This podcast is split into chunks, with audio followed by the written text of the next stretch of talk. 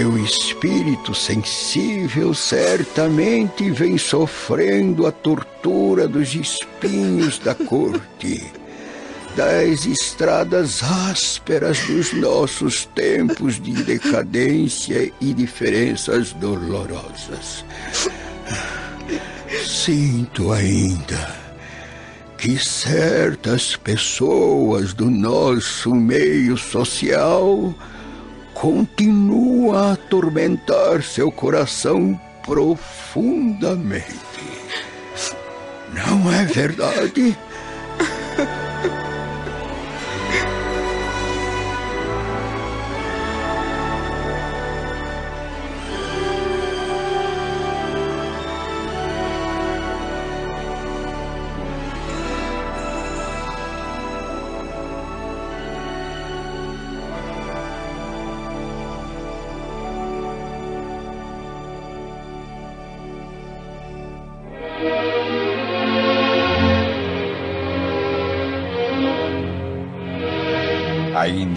Sós, Alba Lucínia e Quinéio Lúcius prosseguem sua conversa emocionada e sincera. Tem razão, Sr. Lúcius. Mas espero que confie em mim. Pois dentro da grandeza da nossa tradição familiar, saberei cumprir os deveres de esposa e mãe, acima de tudo. Já ouviu dizer que temos várias vidas terrenas? Como assim, meu pai? Não compreendo. Alguns filósofos mais antigos nos deixaram essas verdades consoladoras. Lutei contra elas desde os estudos da mocidade, fiel aos nossos costumes mais respeitáveis. Porém, a velhice e a enfermidade possuem também as suas grandes virtudes. As experiências humanas me ensinaram que precisamos de várias existências para aprendermos e também para nos purificarmos. Agora que me encontro no limiar do sepulcro, as mais profundas meditações visitam minha mente. A velhice me faz sentir que o espírito não se modifica apenas com as lições ou com as lutas de um século. E a enfermidade me fez reconhecer no corpo uma pobre vestimenta que se desfaz com o tempo. Viveremos após a morte com as nossas impressões mais vivas e mais sinceras. E retornaremos à Terra para continuar as mesmas experiências em favor de nossa evolução espiritual. Desculpe, meu pai, mas ainda não consigo entender a verdadeira essência destas palavras tão confortadoras. Minha filha, apesar da matéria que está se destruindo com a chegada da morte, tem o espírito repleto de energia, disposição e esperança. Sem a certeza da imortalidade, a vida terrestre seria uma comédia estúpida e dolorosa. Mas eu sei que além do túmulo, outra vida floresce e novas possibilidades irão trazer a verdadeira felicidade ao nosso ser.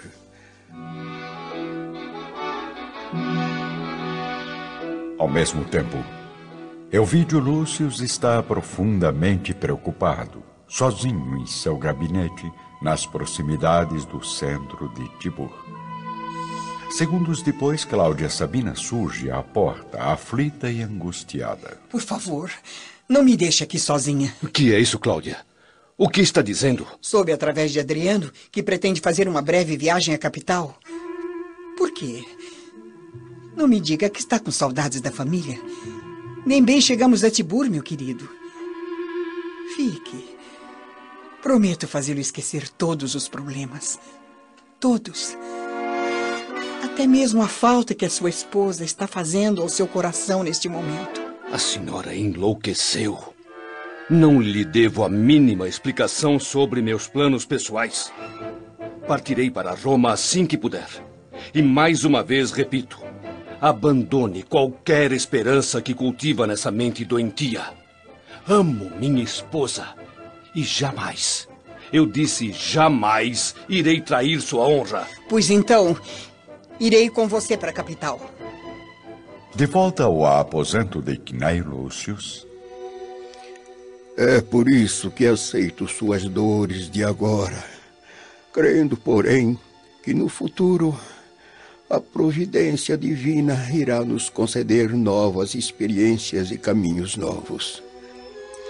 Os que hoje nos odeiam ou nos perseguem poderão ser convertidos ao bem com o nosso amor sublime e sincero, Alba. Quem sabe? Após esta vida, poderemos voltar resgatando os nossos corações para o céu e auxiliando a redenção dos inimigos. Tenhamos piedade e fé, considerando que o tempo deve ser para nós um patrimônio divino, sem forças para defender os filhos queridos das ciladas e perigos do mundo. Guardo as minhas esperanças afetuosas para o futuro ainda distante sem descrer da sabedoria que rege os trabalhos e provações da existência terrestre. O senhor precisa repousar. Não deve fazer mais nenhum esforço. Procure dormir um pouquinho. Alba Lucínia deixa Cneio Lúcio sozinho. O velho enfermo esboça um sorriso carinhoso e conformado, percebendo a incompreensão da nora. Logo depois, Encontramos a esposa de Elvídio em companhia de Célia e de Márcia no salão do palácio. Então, como ele está, minha filha? Ai, infelizmente, o estado físico piora a cada momento, Márcia. Além disso, parece estar delirando, dizendo coisas estranhas, incompreensíveis. Sim.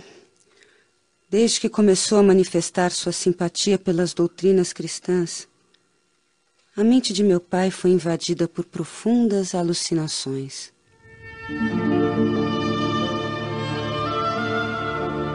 Somente Célia compreende a situação e corre até o quarto do avô a fim de consolá-lo, beijando e abraçando o pobre velhinho doente. Sei por que me beija e me abraça, minha neta. Pena que todos os nossos irmãos não possam compreender os princípios que esclarecem e consolam nossos corações. Devo confessar que meu corpo está vivendo as derradeiras horas. Daqui a pouco terei partido para o mundo da verdade, onde terminam todas as convenções humanas. Sinto que Elvídio e Alba experimentam muitas amarguras no ambiente de Roma. Por isso, não tenha receio de se sacrificar por eles, filhinha. Se persistirem as situações difíceis, deve amá-los ainda mais. Você, que me conduziu ao Evangelho, deverá recordar que Jesus afirmava ser o remédio dos enfermos e pecadores. Sua palavra misericordiosa não vinha para os sãos, mas para os doentes. Não tema a renúncia ou o sacrifício de todos os bens do mundo. A dor é o preço sagrado de nossa redenção. Se Deus tiver piedade de minha indigência espiritual, voltarei para fortalecer sua alma com o meu amor assim que for preciso. Que Deus ilumine o seu destino com a chama de sua fé inabalável. Desde ontem, Sinto que vou conhecendo uma vida nova e diferente. Ouço vozes que me chamam longe e seres luminosos envolvem meu leito. Presinto que o corpo não tardará a cair na agonia. Mas antes disso, quero dizer que estará sempre no coração do avôzinho, eh, seja onde como for.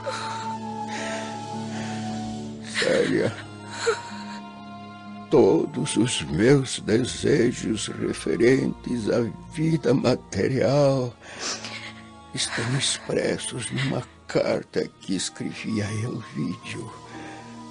Minha consciência de pecador está orando e sei que Jesus não irá desprezar minhas súplicas.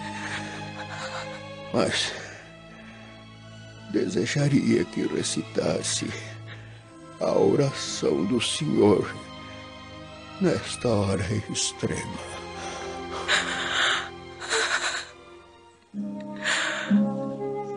Pai nosso que estás no céu, santificado seja o vosso nome. Venha a nós o vosso reino. Seja feita a vossa vontade, assim na terra como nos céus. O pão nosso de cada dia. Tranquilamente, Célia termina a oração, como se as suas palavras alcançassem o paraíso.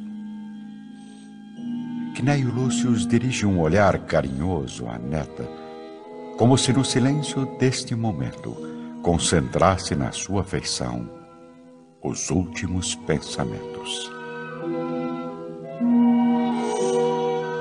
Cneio Lúcio entra em profunda e lenta agonia. Um servo é designado para levar a notícia a Caio Fabrícios e a Elvídia.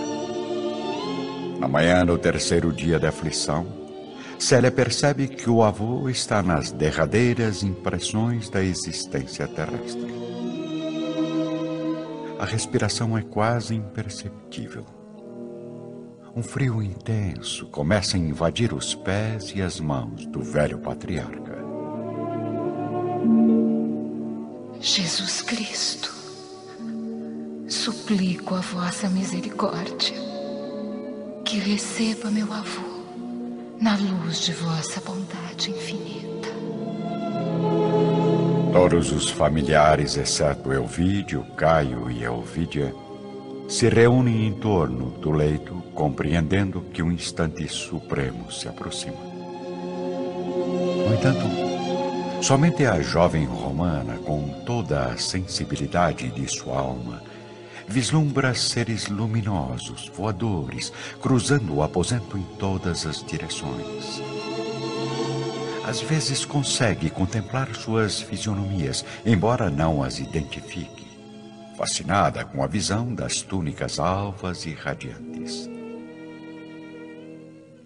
Entre as bondosas entidades Célia acaba reconhecendo alguém muito especial. É Nestório, que a conforta com um sorriso de afeto. Filha, Ciro já veio irá vê-lo em breve. Acalme seu coração e guarde sua fé sem desdenhar o sacrifício junto de alguns irmãos, venho aqui buscar o coração de um justo. Adeus. Com os olhos transbordando em lágrimas, a filha de Ovídio nota que o espírito de Nestório abraça o avô agonizante, enquanto uma força invencível a arranca do êxtase, fazendo somente voltar à vida comum. Cneio Lúcio, com a consciência edificada nos sofrimentos de uma longa vida, deixa este mundo ao amanhecer, quando um maravilhoso sol romano começa a dourar a paisagem do Aventino através dos primeiros raios da aurora. Elvídio Lúcio está na região da Beócia quando recebe a notícia do falecimento do pai. Momentos depois, Vamos encontrar o imperador Adriano consolando o amigo em seu gabinete improvisado. Sinto muitíssimo, caro Elvídio. Sem dúvida, o Império perdeu um de seus mais nobres representantes. Respeitemos a vontade dos deuses, Imperador. Creio que meu pai recebeu a dádiva dos céus, partindo para o repouso eterno ao lado dos nossos antepassados. É, é, quando. Quando pretende voltar a Roma? Seria inútil partir para a capital a fim de confortar o coração desolado dos meus familiares. Muitos dias já se passaram. E além disso, senhor, não posso abandonar minhas obrigações nas obras de Tibur. Muito bem, meu amigo. Dedique-se ao trabalho. É a melhor maneira de fugir da tristeza que invade seu coração. Partirei ainda hoje para Atenas. Confio na sua competência para levar adiante todos os projetos. Até breve. O imperador Adriano parte com sua comitiva, enquanto Cláudia Sabina, fingindo estar comovida e desolada, entra no gabinete de Elvídio. Elvídio, sinto muito por seu pai. Obrigado. Mas como soube do seu falecimento? Como já disse, sou uma mulher muito bem informada. Infelizmente, as notícias que chegam a mim nem sempre são tão boas. Por isso, ofereço desde já os meus pêsames e o meu auxílio no que for necessário. Boas notícias. Há meses não recebo nenhuma. O que, que é isso, meu amigo? Lembre-se de sua esposa incomparável das filhas maravilhosas, do cargo importante que ocupa no Império. Tenho inúmeras razões para não abrir meu coração à senhora. No entanto, noto agora que é uma criatura sensível. Sim, Ovidio. Afinal, mesmo com os problemas conjugais, também sinto saudades do meu marido que eu não vejo há tanto tempo. Por isso, eu sei o sofrimento que deve estar torturando seu espírito generoso. Tenha paciência, caro Ovídio. Logo voltará aos braços de Alba Lucínia. A mulher que os deuses escolheram para viver ao seu lado, até que a morte o separe. Que os deuses a ouçam. Elvídio saiu um pouco mais confortado com as palavras da esposa do prefeito, que continua no gabinete, arquitetando seus planos vingativos. Ótimo. Primeiro, devo conquistar sua confiança, para depois conquistar o seu amor. Não posso recuar agora. Odeio Alba Lucínia e jamais deixarei de impor a vingança para viver novamente o prazer da minha antiga e única paixão.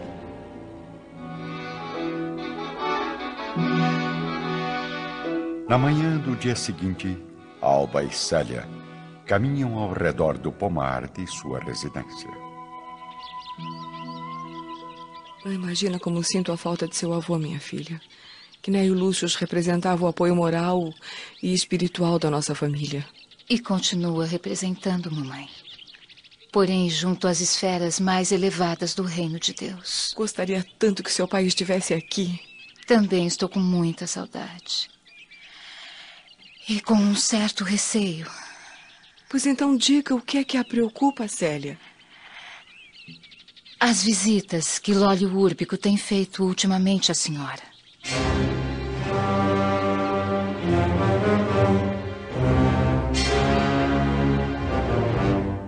Enquanto isso, vamos acompanhar Cláudia, Sabina e Elvídio Lúcius atravessando a praça central de Tibur, conduzidos em uma luxuosa liteira. A última carta que recebi de uma amiga romana revelou um detalhe curioso da vida do meu marido. Detalhe? O prefeito, não sei por qual motivo, faz visitas quase diárias à sua residência. À minha casa? Sim, à sua casa. Sempre notei em Lólio uma certa preferência por sua família. Alba e Célia sempre foram alvo de suas gentilezas especiais. Aliás, isso não deve nos surpreender, Elvídio. Afinal, Fábio Cornélio tem sido há muitos anos o melhor amigo de meu marido. Claro. Não tenho a menor dúvida. No entanto, para ser sincera, cá entre nós, devo dizer que o prefeito não é um homem que justifique os preciosos costumes do ambiente romano. O que está querendo dizer, Cláudia? Pense bem. Por favor, avalie o quanto me custa fazer esta confidência. Mas eu desejo zelar acima de tudo pela paz do seu lar. Lólio Úrbico é hipócrita, impulsivo. Tem feito várias vítimas através de suas aventuras de conquistador inveterado. Temo profundamente a frequência de meu marido à sua casa, filho. Tanto por sua mulher, quanto por sua filha. Pelos deuses! Não posso acreditar. Vivemos uma época de surpresas temerosas, na qual as mais sólidas reputações são destruídas repentinamente. Desde que me casei com o prefeito, venho experimentando uma série de provações. Suas aventuras amorosas têm me causado uma grande amargura no coração. Por Júpiter! Não posso duvidar das suas palavras. Mas também devo acreditar que meu sogro não se enganaria por tantos anos elegendo no prefeito um de seus melhores amigos. Sim, mas convém lembrarmos que você está recomeçando a sua vida na capital depois de muitos anos acostumado à paz da província. Ora, isso não vem ao caso. O tempo irá mostrar que Fábio Cornélio e o prefeito se envolveram juntos em vários negócios do Estado. Ambos são forçados a se respeitarem mutuamente. Porém, quanto ao caráter individual de cada um, só os deuses conhecem a realidade das minhas afirmativas.